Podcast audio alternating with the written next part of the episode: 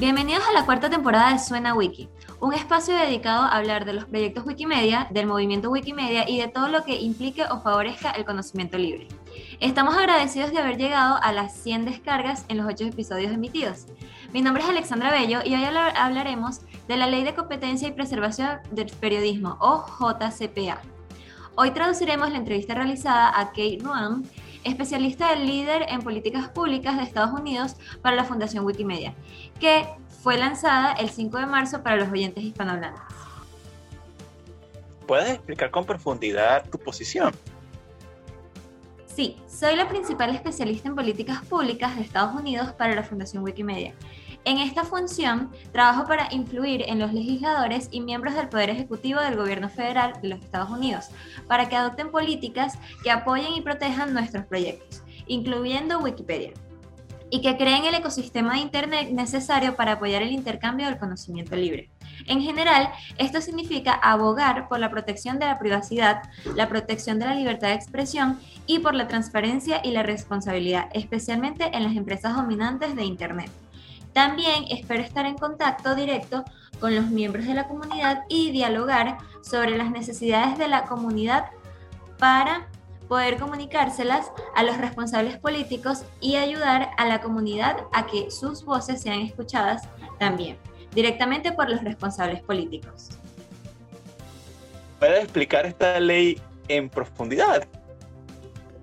Claro que sí. La Ley de Competencia y Preservación del Periodismo, o JCPA, es en realidad engañosamente sencilla. Crea una excepción de las leyes antimonopolio de Estados Unidos que en general prohíben estrictamente que los competidores se coludan para fijar precios para determinadas empresas de periodismo y radiofunción, de modo que puedan negociar colectivamente con las mayores plataformas de Internet. Solo las plataformas que tienen no menos de mil millones de usuarios activos mensuales en todo el mundo están cubiertas por el proyecto de ley. Básicamente, permitiría a estas empresas periodísticas negociar colectivamente con las grandes plataformas de Internet sin violar las leyes antimonopolio. Durante años, como todos sabemos, el periodismo local ha luchado por obtener los ingresos que necesita para seguir informando. Los pequeños periódicos y emisoras han ido cerrando, dejando desiertos informativos en todo el mundo y también en Estados Unidos.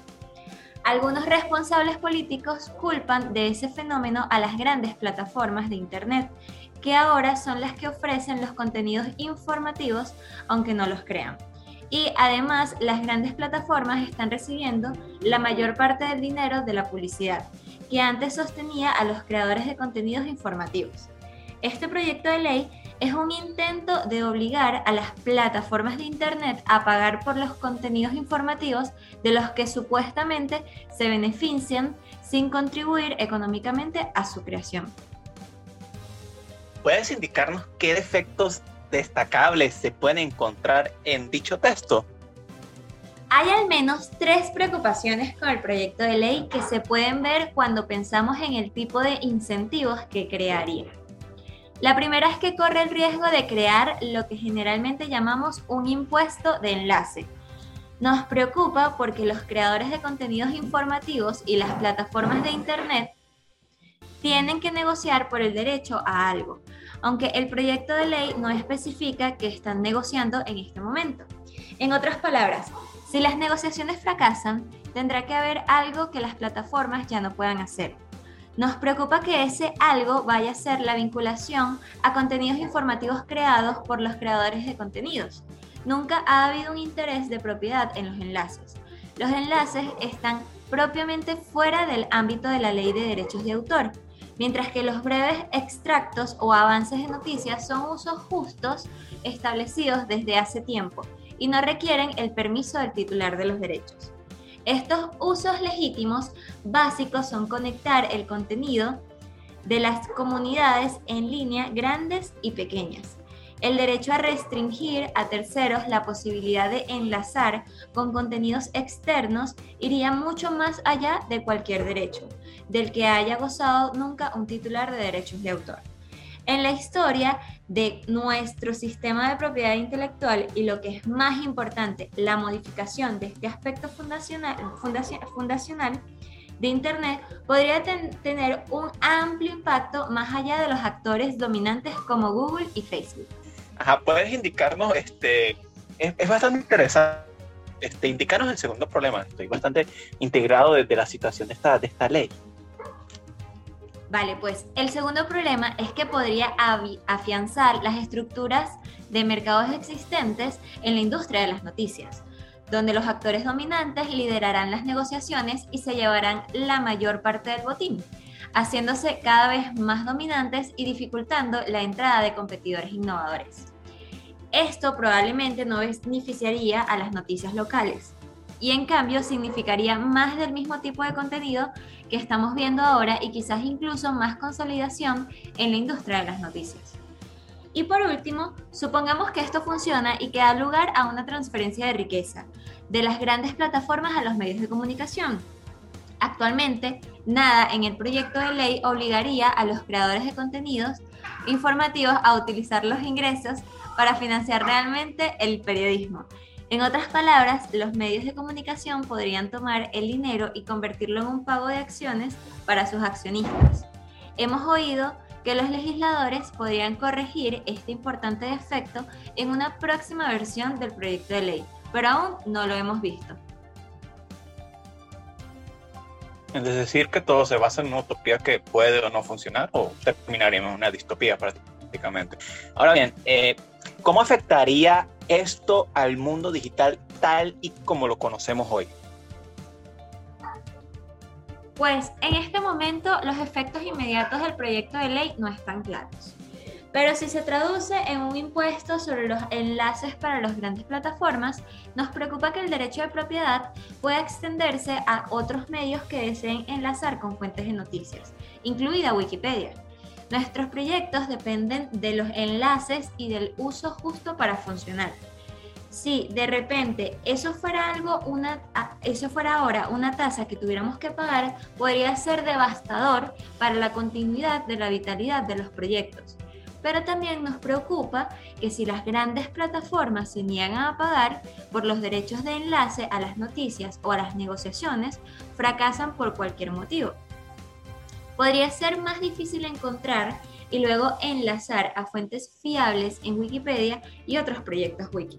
Peor aún, podríamos acabar con enlaces rotos en nuestros proyectos que dificultarían a nuestros lectores y usuarios encontrar las fuentes primarias de la información contenida en los proyectos ahora mismo. En un momento en el que nos preocupa la difusión de la desinformación, no deberíamos poner barreras para encontrar información fiable. Bueno, está bastante interesante esta, esta situación que comentas, ¿no? Ahora indícanos, por favor, eh, cuáles serían los aspectos positivos que podría tener esta ley.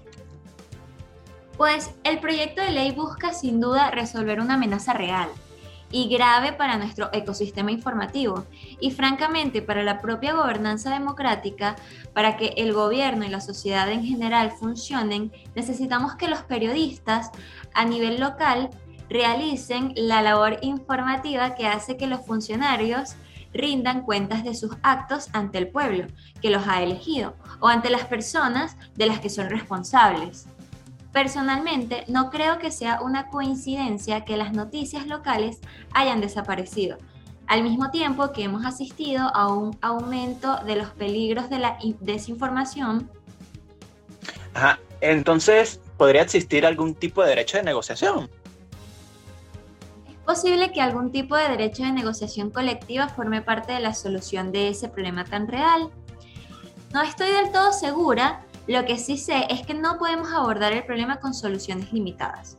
Tenemos que abordar todo el ecosistema periodístico para encontrar la combinación adecuada de cosas que debemos hacer para garantizar que la gente pueda obtener información veraz de fuentes fiables.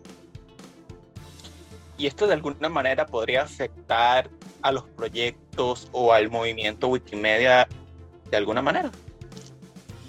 En este momento la JCPA no afectará directamente a los proyectos de Wikimedia. Simplemente no tenemos suficientes usuarios mensuales como para que nos afecte el proyecto de ley. Sin embargo, el proyecto de ley afectará al ecosistema que es necesario para nuestra existencia. podría ser más difícil encontrar fuentes de noticias fiables en línea y podría afianzar las dinámicas de poder de los medios de comunicación existentes. De manera que no apoyarán los periodismos locales que necesitamos desesperadamente para lograr nuestra misión, de ayudar a todos a compartir la suma de todo el conocimiento. ¿Qué, ¿Qué medidas ha tomado las organizaciones sin fines de lucro en respuesta a esta acta? Hemos escrito cartas en las que expresamos nuestra preocupación por el proyecto de ley y hemos hablado con el personal de los legisladores y los responsables políticos sobre estas preocupaciones. Les instamos a adoptar un enfoque directamente diferente del problema. ¿Qué recomendaciones harías tú directamente hacia los legisladores? Pues para este proyecto de ley en concreto recomendaría que, como mínimo, declaren claramente que el proyecto no crea un derecho de propiedad en un enlace. Sin embargo, de forma más general, les instaría a encontrar formas de dirigir los fondos hacia la creación de periodismo local, esencial que no creen que no creen los riesgos que crea la JCPA, Necesitamos un enfoque holístico para apoyar el periodismo a todos los niveles, incluso creando simplemente fuentes de financiación directa. Por ejemplo, en el mejor de los casos, la JCPA es ineficaz. En el peor de los casos, hace más daño que bien al afianzar las estructuras de poder existentes y socavar potencialmente la estructura del Internet. Ahora bien, como punto final, ¿qué recomendaciones tú harías a los ciudadanos frente a esta acta? Pues recomiendo que la gente se ponga en contacto con sus legisladores y les insten a promulgar políticas que apoyen el periodismo local, sin socavar la Internet libre y abierta. Para ello, la gente debería decir a sus legisladores que devuelvan la JCPA a la mesa de dibujo. Los legisladores han identificado un problema real tenemos que encontrar una solución real también. Agradecemos a Forensic Ford por la entrevista y a Kate Run por asistir a ella. Recuerden que pueden seguir nuestros episodios a través de podcast.wikisp.org y suena.wikisp.org. Gracias totales. Esto fue Suena Wiki y los esperamos en un próximo episodio.